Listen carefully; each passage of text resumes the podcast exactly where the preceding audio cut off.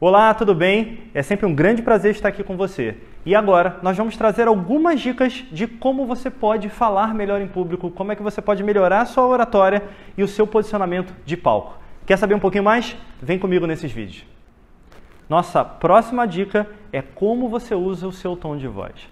Se eu quero levar uma reflexão para você e eu falo da seguinte forma, por exemplo: o coração sabe, mas ele não fala. A mente fala, mas ela não sabe. Repara que o meu tom é o mesmo. O quanto que eu marco isso dentro de você?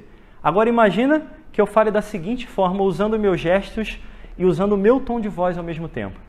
Uma coisa que eu escrevi no meu livro, que eu guardo na minha vida e falo sempre, é uma frase que para mim é marcante. Essa frase diz o seguinte: O coração sabe, mas ele não fala. A mente fala, mas ela não sabe. Então, deixe o seu coração dar o caminho e a sua mente construir a estrada. Mudou. Quando eu uso meu tom de voz, isso impacta mais ou impacta menos? Tom de voz é algo fundamental para você marcar no coração do teu público aquilo que você quer. O que, que você quer marcar no teu público? O que, que você quer marcar na pessoa que você vai encontrar depois desse vídeo?